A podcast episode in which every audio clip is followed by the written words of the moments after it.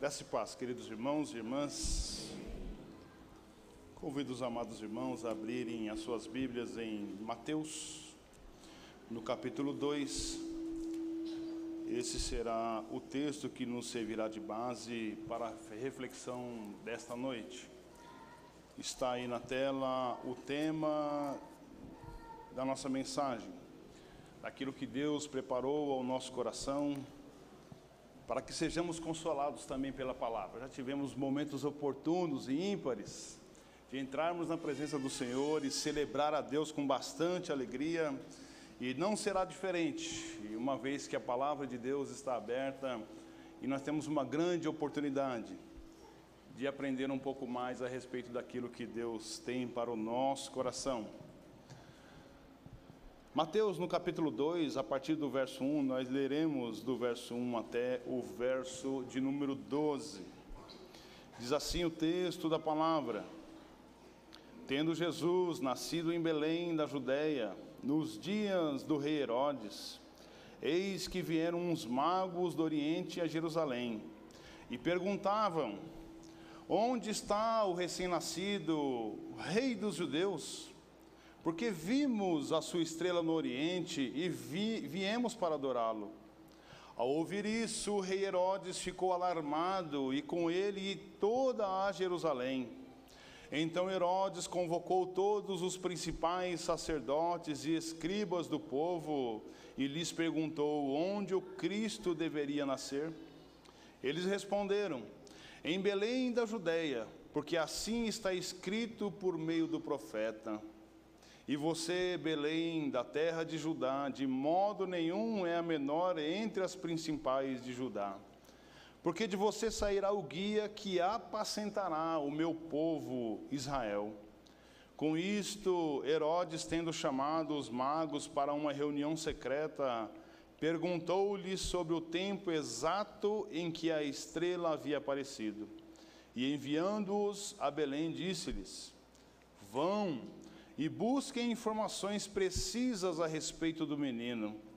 E quando o tiverem encontrado, avisem-me para que eu também possa ir adorá-lo.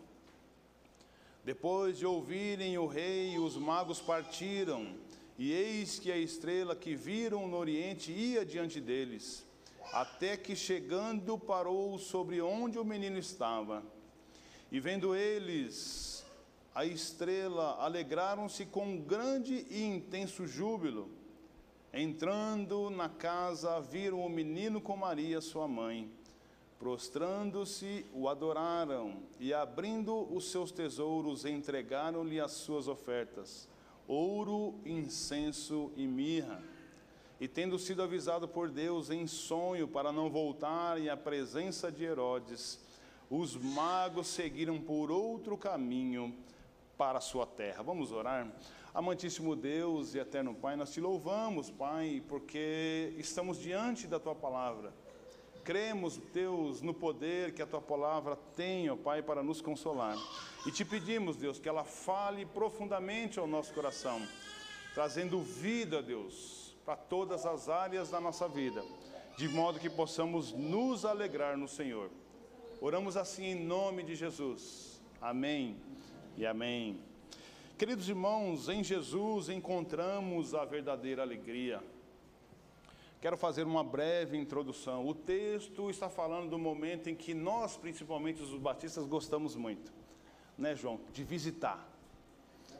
Quem não foi na casa do João visitar ele está perdendo, porque o negócio lá é bom. Ele conversa com a Alex e a Alex ajuda ele, né, João? Com certeza. E estamos precisando voltar lá, tá vendo? E não faz muito tempo que eu fui lá, né? Mas visitar é muito bom, irmãos, né? E nós batistas temos essa coisa assim, a gente visita e acaba de, quebrando todas as vezes que a gente visita alguém, a gente quebra a dieta, né? Que uma coisa que o batista tem, eu não sei porque a gente faz isso, né? Ah, fulano vai vir aqui na minha casa. A gente vai no mercado e compra tudo que tem no mercado. Parece que vai vir um, dois times de futebol na nossa casa, né?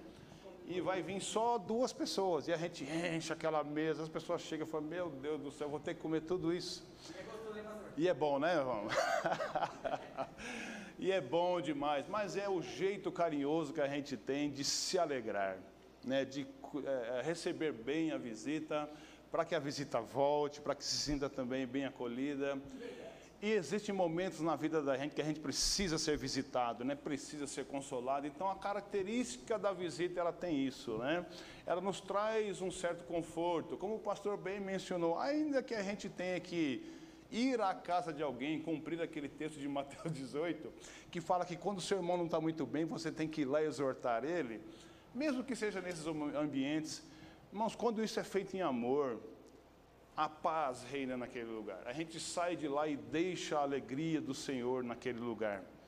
A gente fica muito triste, mas a gente precisa ser de fato irmanados a ponto de ter essa liberdade de cuidar, porque isso traz alegria.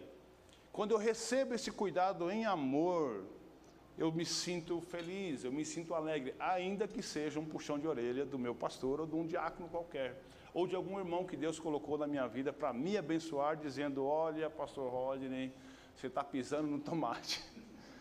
E a gente precisa enxergar isso. E o cenário que nós estamos vivendo aqui é exatamente esse. Eu quero, amados irmãos, para que a gente possa falar de alegria, e sempre que a gente tem um termo que é muito comum, a gente precisa parar um pouco e fazer aquele trabalho hermenêutico, exegético, para que a gente entenda essa palavra alegria sob o contexto do autor do texto bíblico. O que, que Mateus estava pensando quando ele falou sobre alegria nesse texto? Você vê que lá adiante, ele diz lá no verso de número 10: E vendo eles a estrela, uh, e vendo eles a estrela, alegraram-se com grande e intenso júbilo. Que alegria é essa que Mateus está dizendo? Por que que Mateus traz essa ênfase nessa questão? E daí, a partir desta definição de alegria que eu quero pegar a partir do texto de Mateus, a gente vai então fazer, descer alguns comentários, eu espero ser breve para não cansá-los, né? Mas, queridos irmãos, a palavra alegria no texto de Mateus, ele aparece por quatro vezes. E todas as vezes que ele aparece, isso, claro, a depender da versão do texto bíblico que você usa. Né? No meu caso, eu estou usando a nova Almeida atualizada. Se, por exemplo, você está usando a, a, nova tradução na linguagem de hoje, você vai ter esse texto seis vezes aí né, aparecendo no texto de Mateus. Mas como é Mateus o autor do texto, eu quero me fechar nessa definição de alegria a respeito daquilo que Mateus nos propõe. Todas as vezes que o texto, a palavra alegria aparece em Mateus, está diretamente relacionada a Jesus. Por três ocasiões ele aparece citado em expressões que Jesus usou por parábolas, e uma vez né, ela é dita por um anjo, exatamente naquele momento que acabara de ocorrer a ressurreição de Jesus. É, e Maria Madalena e a outra Maria está ali, e o anjo aparece para essas mulheres, e elas, no momento, elas ficam espantadas.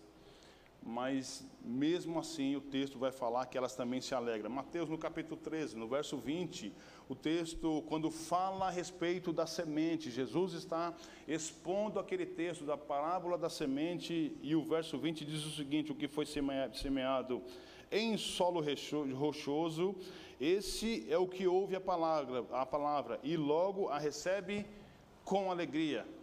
Numa outra parábola de Jesus, no verso 44, estudamos sobre isso pela manhã. Ele diz o seguinte: O reino dos céus é semelhante a um tesouro escondido no campo, que um homem achou e o escondeu. Então, transbordante de alegria, vai, vende tudo o que tem e compra aquele campo fazendo uma analogia com esse momento que nós acabamos de participar aqui do momento da entrega, da nossa adoração através da oferta. É mais ou menos isso, quando você precisa comprar alguma coisa que é extremamente necessário, mas que você não gostaria de comprar, por exemplo, medicamento, né? Quem gosta de pagar 350 reais numa caixa de medicamento? Mas você pode viver sem essa compra? Talvez não, você precisa comprar. Então não é um investimento. Mas o que o autor está dizendo aqui, para enfatizar a alegria daquele que está neste momento achando um tesouro escondido, é que houve alegria tão intensa na vida dele, a ponto dele vender tudo que ele tinha para que esta alegria fizesse parte da sua vida. Ele vende os seus bens e compra aquele tesouro que está escondido. Tamanha é a motivação, tamanha é a alegria.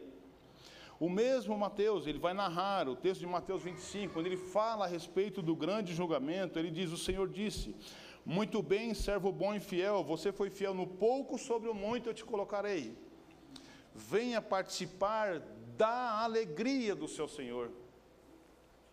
E aí, de novo, uma ênfase do que o autor está querendo dizer para nós a respeito de alegria.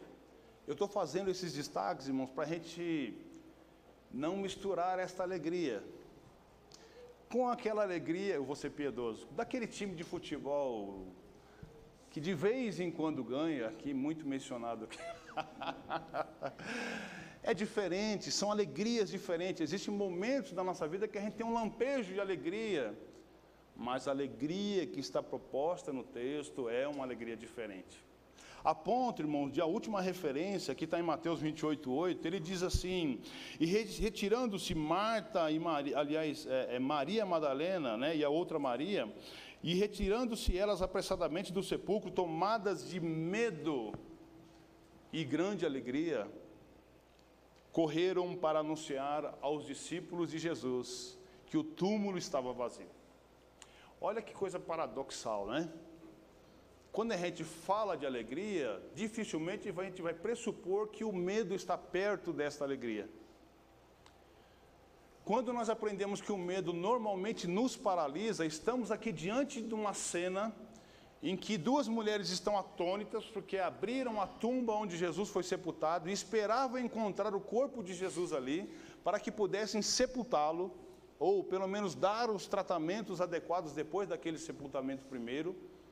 E aí o túmulo está vazio. Aquilo de alguma forma causa euforia naquelas mulheres. Causa uma crise de ansiedade, a ponto do autor descrever que elas estavam com medo, porque o cenário era típico. Mas isso não paralisou.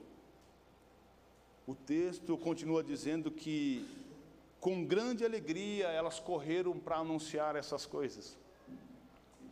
Então, eu quero tomar, por exemplo, aqui esta definição de Mateus e chegar a uma definição sobre a questão da alegria como uma ênfase ao estado de espírito que traz satisfação, traz êxtase que pode até causar alvoroço, mas não pode ser impedido por nenhum outro sentimento. É dessa alegria que nós estamos dizendo, falando. Diferente daquela alegria que vocês tiveram quando vocês sentaram para assistir o jogo do Brasil, pensando que vocês iam sair de lá vitoriosos, e vocês saíram todos tristes, né? Murchos porque o Brasil saiu, não passou nem para as quartas de final. Só trazendo para um contexto de que, veja como os nossos momentos de alegria eles vêm e vão. Como eles iniciam de uma maneira muito promissora, mas meio que assim, no instalar de dedo, as coisas dão uma virada, né? E isso faz parte, a gente está vivendo isso. A mesmo a gente pode dizer dessas duas mulheres, um misto de medo, mas a diferença, irmãos, é que esse medo não foi capaz de afogar a alegria, de suplantar a alegria, de falar, não, isso que aconteceu aqui é um grande milagre. Nunca se teve notícia de que um túmulo que estava guardado por guardas, sem que ele fosse aberto, uma pessoa estava ali sepultada e depois o túmulo é aberto, sob vigilância, e o túmulo se encontra vazio.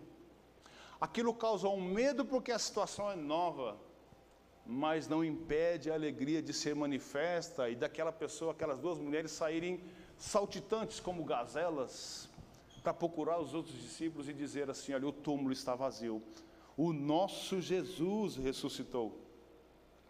Então eu concluo, irmãos, ainda dizendo que mesmo que esse cenário esteja medo e alegria, a euforia do desconhecido, isso não pode impedir de desfrutar a verdadeira alegria que só encontramos em Cristo Jesus.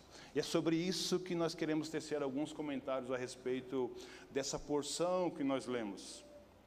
Quando nós voltamos para o texto, estamos numa época em que a gente olha para a iluminação e a gente logo vê que estamos próximos do dia 25 de dezembro, em que, por uma questão cultural, se comemora o nascimento de Jesus. O mês de dezembro ele começa, quando você vira primeiro de dezembro, parece que todo mundo começa a falar de esperança, né? Oh, a esperança, o Natal e as luzes, e é um clima gostoso, e a gente se perdoa, e, sabe? E a gente vai trazendo esses conceitos, né, para dentro da nossa realidade, e isso tudo vai fazendo com que a gente tenha uma tendência humana, agora eu estou dizendo, de ser um pouco mais pacientes, talvez, um pouco mais solidários tenhamos um pouco mais de empatia com as pessoas que apertam o nosso pé, que faz a nossa vida ser mais difícil. Parece que a gente tem assim aquele sentimento e tudo isso a gente joga na conta de que assim, olha, está chegando o Natal, vamos terminar o ano bem, como se a gente esquecesse, né? Aquela palavra do profeta menor que fala assim: ó, não se ponha sobre o sol, não se ponha sobre a sua ira o sol, não se ponha o sol sobre a vossa ira. E aí, quando chega dezembro, a gente lembra que se não, a gente não pode passar dezembro sem perdoar as pessoas, né? Então, já está chegando o período de Natal, vamos começar a se preparar, vamos comprar uns panetones, jogar os panetones para cá e para lá, para que as coisas terminem bem, enfim. E a gente faz essas construções, né? Mas o texto do capítulo 2, né, imediatamente após a narrativa do nascimento de Jesus, ele lembra e ele traz para a gente aqui um cenário, eu quero provocar isso na mente de vocês, um mesmo cenário, uma mesma exposição, uma mesma visita, um mesmo anúncio, Jesus nasceu. Causa em públicos, dois públicos que estão descritos aqui, reações diferentes. E a gente se pergunta como pode as pessoas estarem participando de um mesmo evento e terem sentimentos tão diferentes uns dos outros. E eu quero então pedir para que vocês me acompanhem na linha de raciocínio. Vamos criar então dois públicos para este evento. E o primeiro deles é justamente o dos magos. Porque a história de Jesus, ele causou essa reação diferente nesses dois públicos. Um deles, os magos. O outro, o rei Herodes. Os dois ouviram a mesma história e vamos acompanhar como que eles responderam a essa história. Nesse grupo, os magos do Oriente, para eles o nascimento de Jesus tinha uma característica toda diferente. Porque aguardavam ansiosamente. O texto de Lucas vai dizer que um anjo visitou eles e falou assim: Olha, lá em Belém, o rei dos reis nasceu. Vão para lá e vão adorá-lo. Então eles estão em missão com o seu coração cheio de alegria. E o texto narrado para Mateus, ele começa dizendo: Tendo Jesus, no verso 1, tendo Jesus nascido em Belém da Judéia nos dias do rei Herodes, eis que vieram os magos do Oriente a Jerusalém. E como eles eram de fora, chegando, eles começaram a perguntar: onde está o recém-nascido? E aí, irmãos, totalmente desconectado do conceito político. Imagine você chegar num lugar onde tem um rei e você perguntar para a população daquela cidade ou daquele lugar, daquele reino, onde está o rei dos judeus. E aquele povo não tinha essa cultura de entender que o rei dos judeus estava falando do Herodes, estava falando de um outro rei. Na cabeça do povo, automaticamente surge aquela ideia: olha, está acontecendo uma anarquia aqui, né? Estão querendo usurpar o reino do Herodes. E aí o texto diz: Porque vimos a sua estrela no Oriente e viemos para adorá-lo. E aí, quando a gente começa a analisar o texto, eu quero fazer uma ênfase sobre esta adoração. Sempre fazendo menção, eu não quero que você peca da sua mente que a nossa proposta é entendermos que em Jesus nós encontramos a verdadeira alegria. Vamos analisar como que estes homens vieram adorar Jesus. Lá no verso 10, o verso descreve como que eles chegaram para adorar. E, tem, e vendo eles a estrela, alegraram-se com um grande e intenso júbilo. Pastor Júnior falou: quantas vezes a gente sai da nossa casa sem aquela expectativa, sem aquela motivação, sem aquela coragem. Mas a gente também sabe que o nosso estatuto fala que se a gente ficar seis meses sem vir para a igreja, o estatuto corta a gente do hall de membros. A gente sabe que se não participar da ceia muitas vezes seguida, ou as pessoas vão falar que a gente está em pecado e não quer participar da ceia, ou vai falar que assim, olha, esse crente está muito à vontade, não está dando a devida importância para sentar na mesa do Senhor. A gente não faz essas contas? E nem sempre, me parece, irmãos, que a gente está com essa disposição de chegar a um lugar para adorar, como esses magos chegaram. O texto é claro, não precisa de nenhuma interpretação. E vendo eles a, estrela, alegraram-se com grande e intenso júbilo. E aí, para nós, né, eu já me arrisquei algumas vezes participar do louvor. E no louvor você tem assim, né, os temas das músicas, eles vão de acordo com aquilo que o ministro de louvor quer produzir à igreja. E alguns cânticos, eles são chamados de cânticos de júbilo, cânticos de guerra. Eu fico tentado a não fazer, mas eu acabo me arriscando, né? Fecha o ouvido aí, Jarbas. Ouve-se o júbilo de todos os povos, o dia do Senhor chegou. Ouve-se um brado de vitória. Por isso que eu não canto, eu sempre canto errado, né? Eu cantei errado, mas vocês entenderam o que eu quis dizer, né? um brado, quando o povo estava saindo para a guerra, estava contente, eu precisava ter alegria, precisava ter ânimo, era com júbilo que o povo ia para a guerra, era cantando, era crendo na palavra e cantando a palavra que eles chegavam para guerrear, e nesse caso aqui é a mesma ênfase, os magos chegavam com grande alegria, com grande júbilo, e aí, amados irmãos, com eles a gente aprende que, embora alegria e medo possa fazer parte da minha e da sua vida, quando a gente está diante dos reis dos reis, quando a gente está diante de um ato notório, em que o Verbo se fez carne e habitou entre nós, o próprio Deus encarnado estava na terra, e aquelas pessoas vão até esse lugar para adorar a esse Jesus. E esta adoração, ela se dá com grande alegria e com grande júbilo. Um outro ponto, quando o texto ainda continua dizendo, entrando eles na casa, viram um menino com Maria, no verso 11, a sua mãe, prostrando-se, o adoraram. O ato de se prostrar é uma referência a uma autoridade.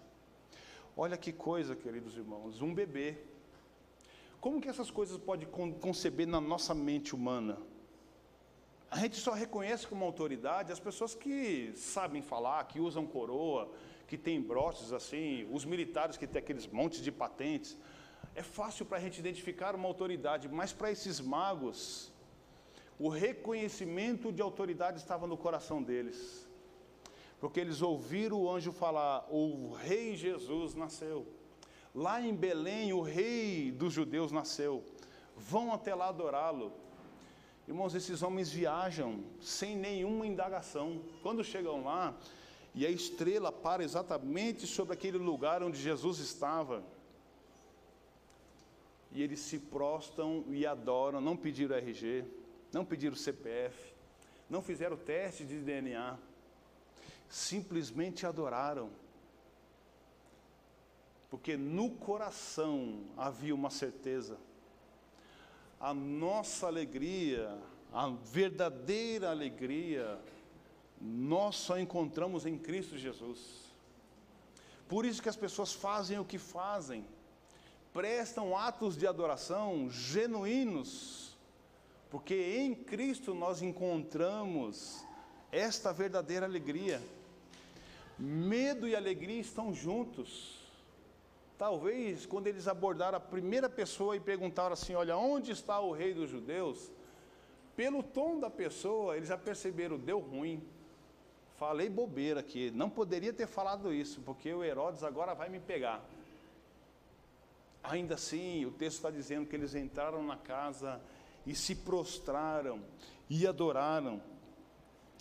Por fim, amados irmãos, olha que desprendimento, o mesmo texto no verso 11 vai dizer: E abrindo os seus tesouros, entregaram-lhe as, as suas ofertas. O que é engraçado aqui é que ele não fala assim, abrir o, o cofrinho, o porquinho de porcelana que a gente junta nas nossas economias. O texto é enfático em dizer que abriu o seu tesouro. A gente leu pela manhã o texto de Mateus que fala que aonde estiver o seu tesouro, ali estará também o seu coração. E esses magos abrem do seu tesouro e tiram três elementos daquele tesouro. E o que, que eles entregaram?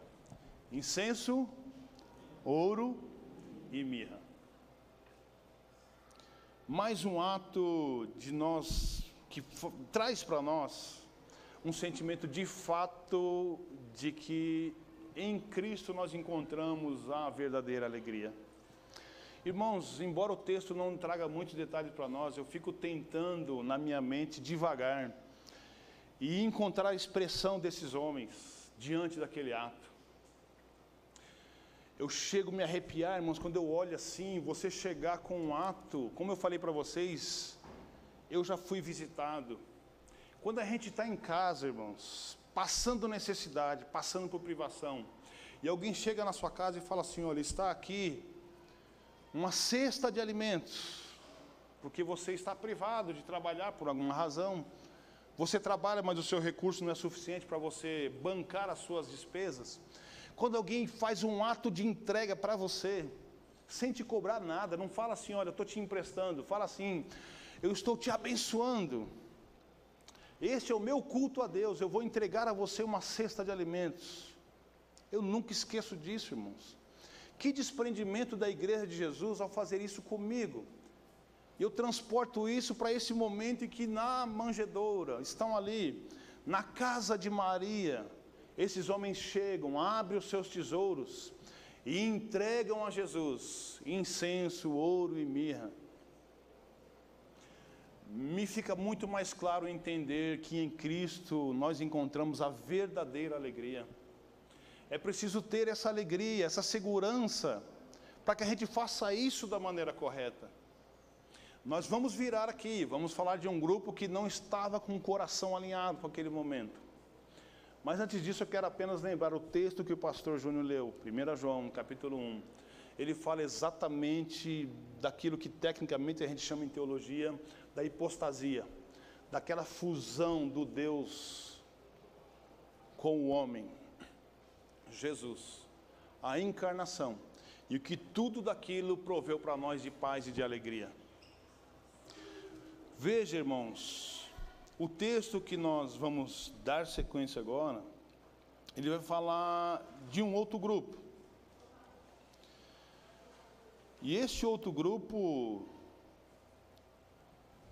narrado ali a partir do verso 3, ele está vivendo o mesmo cenário. Por que, que é importante nós mantermos no nosso coração a fé em Jesus? Porque sem essa fé, participaremos dos ambientes em que o anjo apresentará a bênção de Deus para nós. E nós deixamos, deixaremos passar despercebido. Veja que o rei Herodes, ele de forma muito diferente daquilo que é a profecia que o próprio texto narra, a reação dele é totalmente apática. A reação do rei Herodes, quando ele se dá diante daquela situação, é primeiro egoísta. Porque ele fala assim: ora, se eu sou o rei aqui, quem é esse outro rei?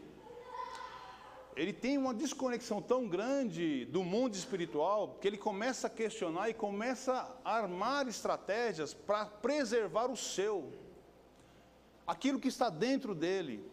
Aquilo que lhe foi dado ou lhe foi conquistado, não importa a maneira como a coroa chegou às mãos de Herodes.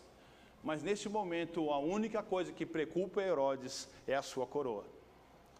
Por isso que o texto vai dizer que ele chamou os principais sacerdotes e escribas e perguntou: aonde haveria de nascer o Cristo? Vemos aqui um outro detalhe. Esse homem também sabia dessa profecia, ele conhecia, porque ele não foi perguntar em qualquer lugar. Ele não foi perguntar para o copeiro. Onde é que ele foi perguntar? Olha, sempre houve uma profecia. O nome de Jesus é anunciado desde a eternidade. E agora tem pessoas aqui no meu reino, no meu território, dizendo que esse Jesus nasceu e nasceu no meu reinado. E ele não se apercebeu disso. E então ele faz um levante, ele procura pessoas, ele começa a arquitetar um plano, mas quando você olha esse plano, e ele até fala, né? Ousadamente, ele fala assim para os magos que haviam recebido o anjo, narrado em Lucas. Ele fala assim: Olha, quando vocês encontrarem esse anjo, falem para mim onde ele está, que eu quero ir lá adorá-lo. E aí o Espírito Santo de Deus, os anjos chegam para os magos e falam assim: Olha, não volte pelo mesmo caminho que vocês vieram, porque a intenção do Herodes é má. Deus então revela e frustra os planos de Herodes, é isso que está lá no verso 12. E tendo sido avisados por Deus em sonho para não voltarem à presença de Herodes, os magos seguiram para um outro caminho. Quantas pessoas resistem à vinda de Jesus como Herodes? Se utilizam de suas estruturas, muitas vezes de poder, de liderança, de autoridade, de posses, para de uma maneira talvez não tão incisiva como Herodes, para se esquivar da vinda de Jesus na sua própria vida, porque Jesus não veio para reinar um mundo como Herodes pensava que ele estava disputando o trono de Herodes. Jesus veio para disputar com o inferno o trono da minha e da sua vida. Porque nós fomos resgatados do inferno pelo precioso sangue que Jesus verteu na cruz para nos salvar. Esse, esta é a ação de destronar de Jesus. Mas na cabeça de Herodes, o plano era outro. Daí a nossa importância, querido irmão, querido amigo, você que nos acompanha também pela internet. De nós, ainda que não usarmos palavras tão duras como Herodes, a gente consiga enxergar nas nossas ações. Se de fato estamos caminhando, estamos demonstrando, estamos revelando esta alegria que nós só encontramos verdadeiramente em Cristo, ou se nós estamos de uma maneira disfarçada, fazendo a mesma coisa que Herodes, a manutenção do nosso trono, daquilo que nos interessa, como se a vida não tivesse um fim, como se nós fôssemos viver eternamente neste corpo físico quando a própria palavra nos instrui, dizendo que nós passaremos dessa vida e viveremos eternamente com Cristo ou na ausência de Cristo, que será o grande julgamento. Assim, em Jesus, nós encontramos a verdadeira alegria quando nós confiamos em nossas forças e seguimos o nosso coração enganoso, as coisas dão errado. Porque se dizemos que em Cristo encontramos a verdadeira alegria, não podemos seguir o nosso coração. Porque Provérbios já nos ensinou que enganoso é o coração do homem. E de vez em quando a gente erra o alvo. A gente se distrai. A gente usa o mesmo expediente de Herodes. A gente usa das estratégias do mundo para nos privar de chegarmos até Jesus.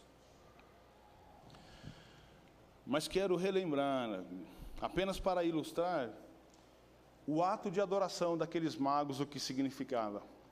Falei a vocês que eles colocaram três elementos ali como adoração, que puxaram dos seus tesouros e entregaram ali para Maria e para José. Lá havia o ouro.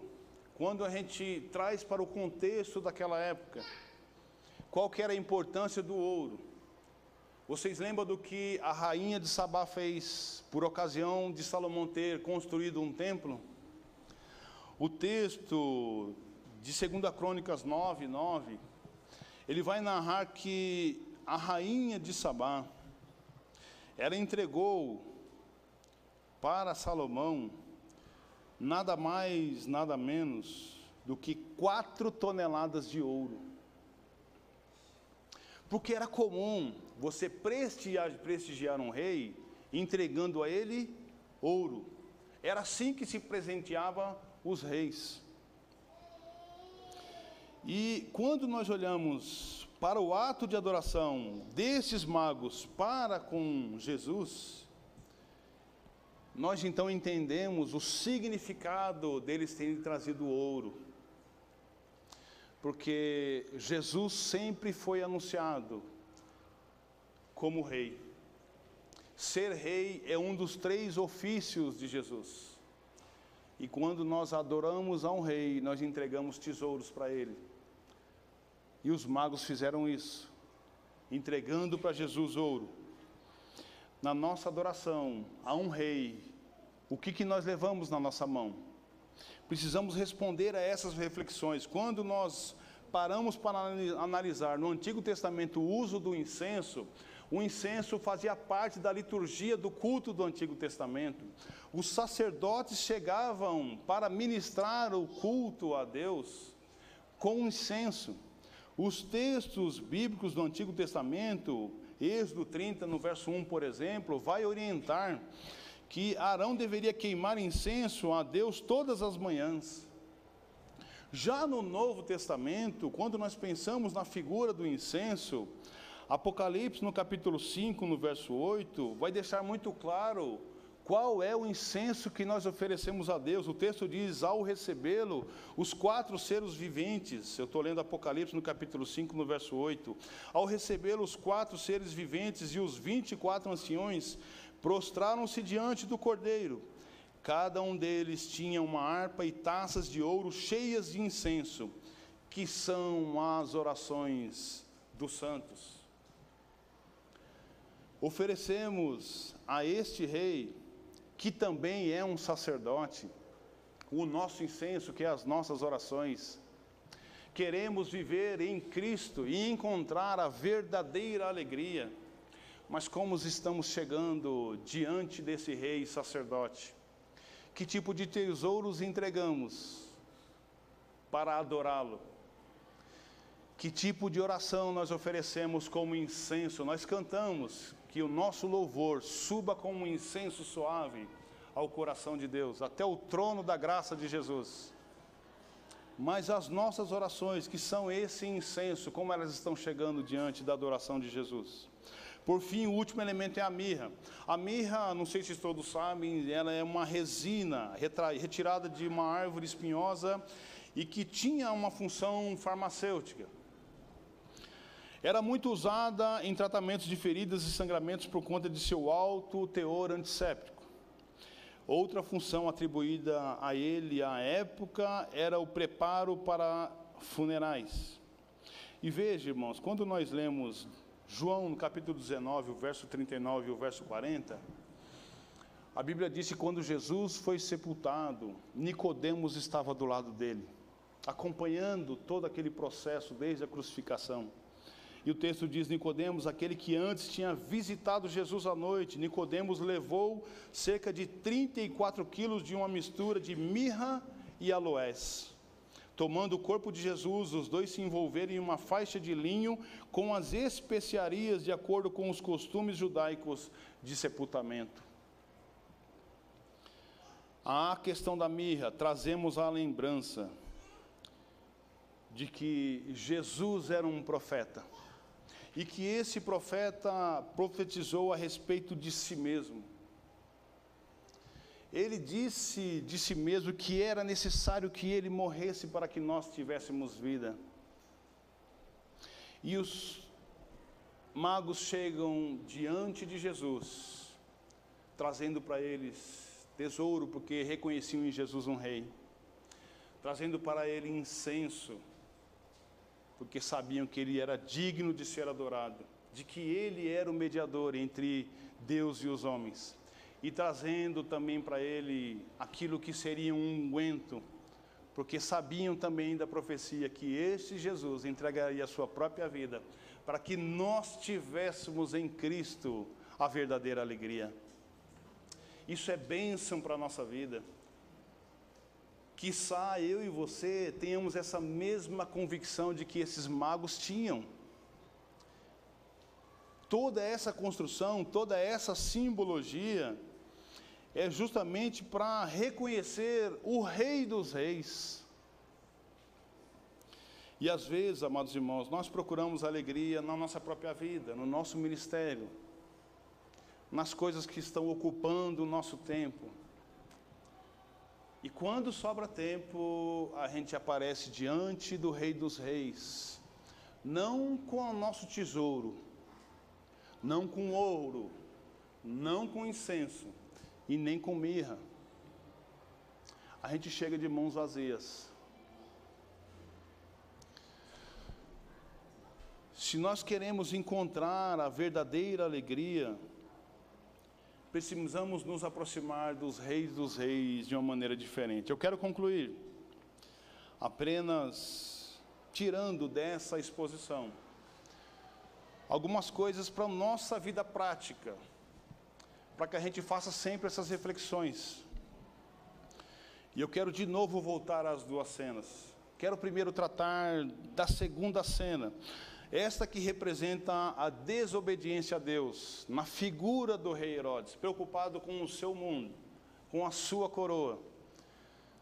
Estava diante de Jesus e não se dava conta de que estava diante do Filho de Deus, do Rei dos Reis do médico dos médicos, do Senhor dos senhores.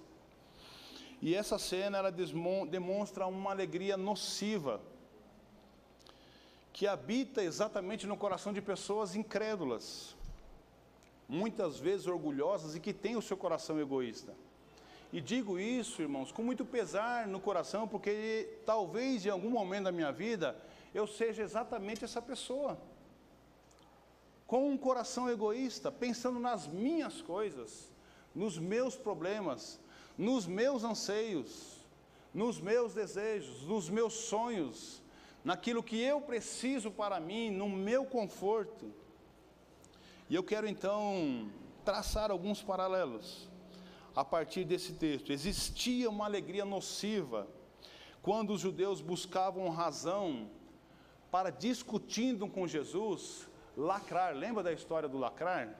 Quando você abre uma discussão e aquele que ganha lacrou o outro. O tempo todo Jesus era experimentado pelos escribas e pelos fariseus.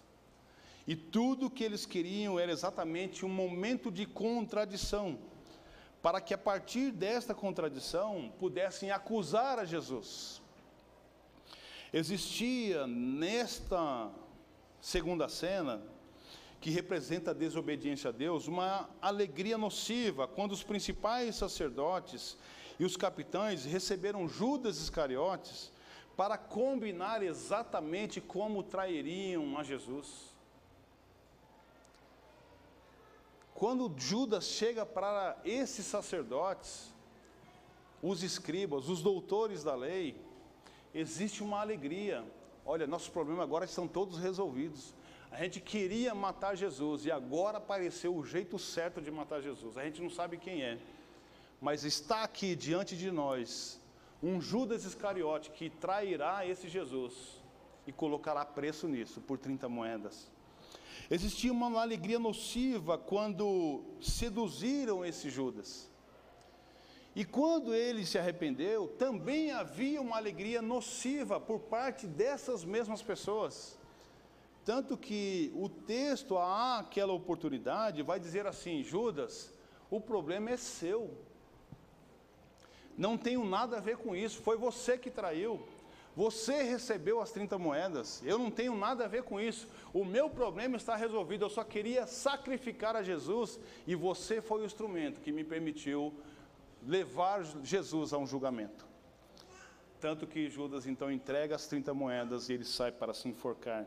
Existia neste segundo grupo uma alegria nociva, quando Jesus estava sendo julgado. Ocasião em que o povo pediu para soltar Barrabás e crucificar a Jesus. Existia uma alegria nociva, porque os sacerdotes estavam ali, no meio do povo, assoprando no ouvido do povo: peçam para soltar Barrabás, peçam para crucificar a Jesus. É um tipo de alegria nociva que estava ali, inflamando o coração daquelas pessoas que eram incrédulas, que aquele menino que nasceu na estrebaria era o Filho de Deus encarnado. Existia uma alegria nociva quando os soldados lançavam sortes sobre as roupas de Jesus. Quando eles zombravam dele na cruz, dizendo assim: Você não é o rei dos judeus? Desça da cruz, salve-se. Zombar não é rir? Rir não é se alegrar? Aqueles soldados estavam se alegrando Precisamos voltar o nosso coração e encontrar em Cristo Jesus a verdadeira alegria. Viremos a cena, porque todas essas alegrias nocivas, elas foram passageiras. Elas se frustraram exatamente no momento em que o véu se rasgou. Mateus, no capítulo 27, no verso 20, 51, ele diz o seguinte: Mas eis que o véu se rasgou de alto a baixo, e a terra tremeu, e as rochas se partiram. Essa alegria nociva, ela teve um fim, porque parte desse povo que estava ali, fazendo parte da guarda, eles ouviram um próprio centurião dizer: aos que estavam com ele guardando Jesus, depois de verem o terremoto que se passava. Eles ficaram possuídos de grande temor e disseram: verdadeiramente esse era o Filho de Deus. Aquilo que por um momento era alegria para aquelas pessoas se tornaram num momento de contrição e de temor. Mas queremos então terminar com a primeira cena com aquela cena que ilustra os filhos de Deus, que manifestam a sua alegria e a sua gratidão a Deus pela graça recebida. E nós fazemos isso por recebermos dessa graça com adoração. Havia uma alegria diferente no coração de João Batista, você há de concordar comigo. Porque ele não tinha alegria em trazer glória nenhuma para ele. Ele falava assim: Vem alguém depois de mim, do qual eu não sou digno de atar as sandálias dos seus pés, que batizará vocês não somente com água, mas com o Espírito Santo e com fogo. Havia uma alegria diferente nos discípulos, quando eles eram questionados para que irem embora e deixarem a Jesus, de modo que eles, os discípulos falavam para Jesus: Para onde iremos nós, se só tu tens as palavras de vida eterna? Havia uma alegria diferente no coração de Saulo, convertido a Paulo, que afirmava: Já não vivo eu, mas Cristo vive em mim. Havia uma alegria diferente no coração da mulher que lavou os pés de Jesus com lágrimas, secou com os seus cabelos, beijou os pés de Jesus e com um frasco de perfume caríssimo ungiu os pés de Jesus como quem diz assim: Você é o Filho de Deus, você é o Rei dos Reis, está aqui o meu ouro, está aqui o meu incenso, está aqui a minha mirra. Eu vou tratar das suas feridas, eu vou secar os seus pés com os meus cabelos. Ela não tinha recurso, tudo que ela tinha, ela colocou em adoração a Jesus. De modo que Jesus repreende duramente os seus discípulos, porque eles questionaram: essa mulher é pecadora, por que, que você permite que ela faça isso com você? Ela não deveria nem tocar em você. E Jesus duramente fala para aqueles homens que estavam recebendo: Olha, eu entrei aqui, você não deu água para lavar os meus pés. Eu entrei aqui e você não me ungiu. ela fez isso com o seu perfume, ela secou os meus pés com o seu cabelo e lavou os meus pés com as suas lágrimas. Adoração. Em Cristo encontramos a verdadeira alegria de adorar de maneira genuína, com o nosso coração cheio de esperança que estamos fazendo para o Rei dos Reis, para o Senhor dos Senhores, para aquele que derramou e verteu o seu sangue na cruz para nos purificar de todo pecado. Não podemos chegar diante desse Rei dos Reis de mãos vazias. Temos a oportunidade de entregar a Ele o nosso coração e sermos transformados todos os dias em uma nova criatura. Não queremos ser como Herodes, queremos ser como esta mulher, que, embora pecadora, adorou com sinceridade. Isso está acessível a mim e a você o tempo todo. Eu quero, irmãos, concluir, terminar, inclusive, dizendo que em Jesus nós encontramos de fato a verdadeira alegria. A adoração perfeita que nos faz entregar a Jesus todo o nosso tesouro. E entenda, o seu tesouro é muito diferente do meu. Deus dá um tempo para você diferente do meu. Deus dá recursos para você diferente do meu. Não se preocupe em comparar a adoração, mas faça como essa mulher, tudo que ela tinha, em sinceridade de coração, ela colocou à disposição do Rei dos Reis. Ela de fato abriu os seus tesouros para servir e para adorar a Jesus.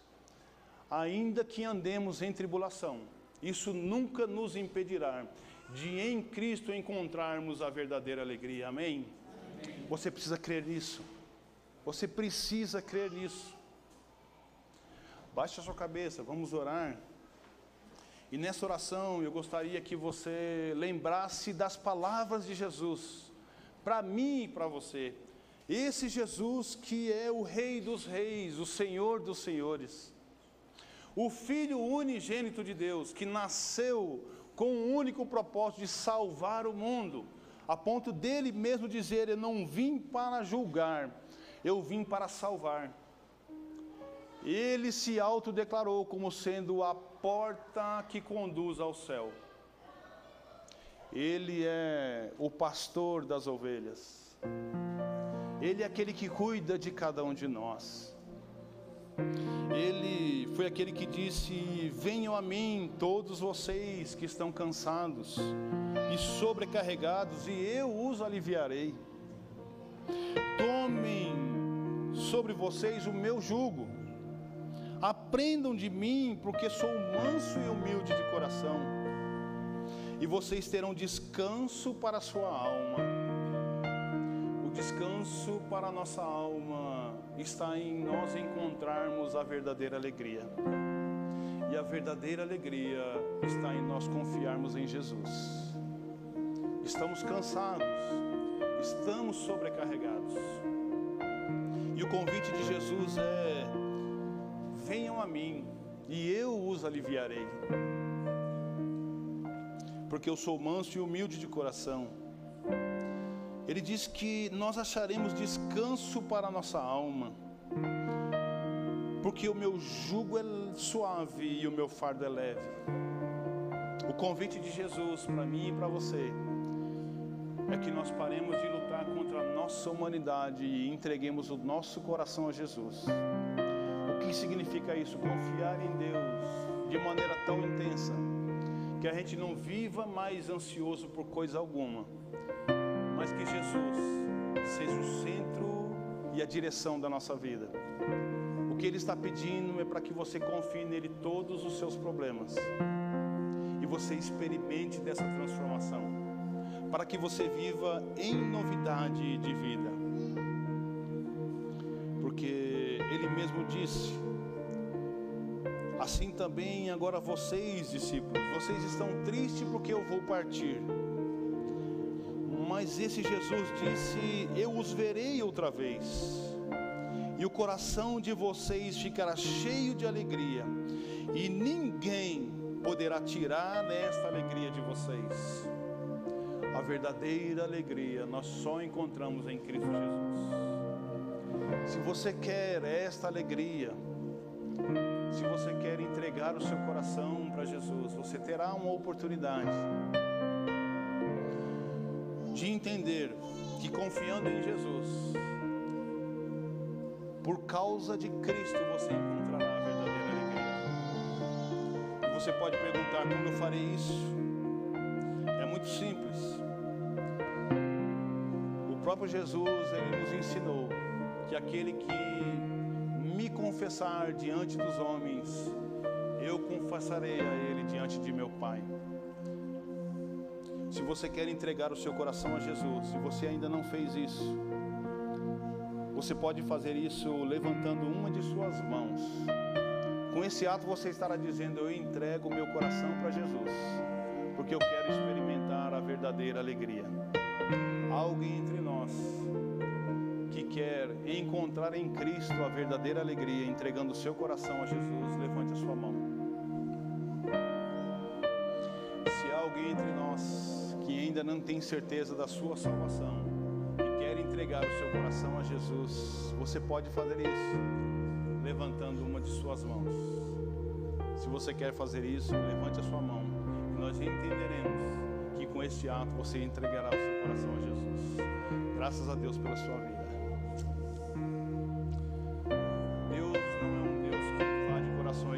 Bate a porta e ele pede para entrar. O que Jesus está fazendo é batendo a porta do seu coração e pedindo para que você permita ele entrar no seu coração, para que ele possa fazer morada e caminhar com Jesus. Se você quer fazer isso, levante as suas mãos e nós vamos orar por você. Amantíssimo Deus, eterno Pai, nós te louvamos, Jesus, porque em Cristo nós encontramos a verdadeira alegria.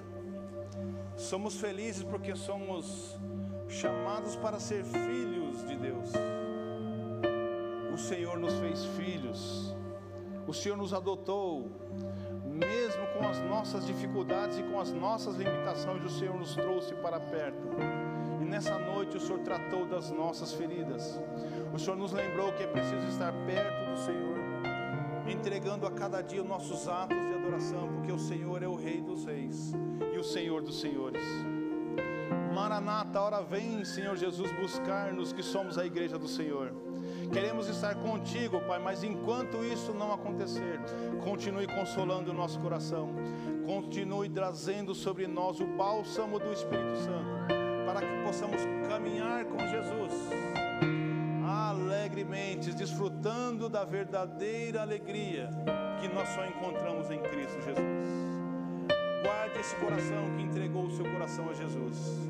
Que essa semente possa produzir frutos que glorifiquem o teu nome. A nós, como igreja de Jesus, nós te pedimos, nos ensine a cuidar, ó Pai, para que essa semente não seja sufocada, mas que ela possa encontrar um coração e um solo fértil, de modo que possa produzir tantas outras sementes que glorifiquem o teu nome. Louvado seja o Senhor pela tua palavra. Nós oramos agradecidos em nome de Jesus. Amém.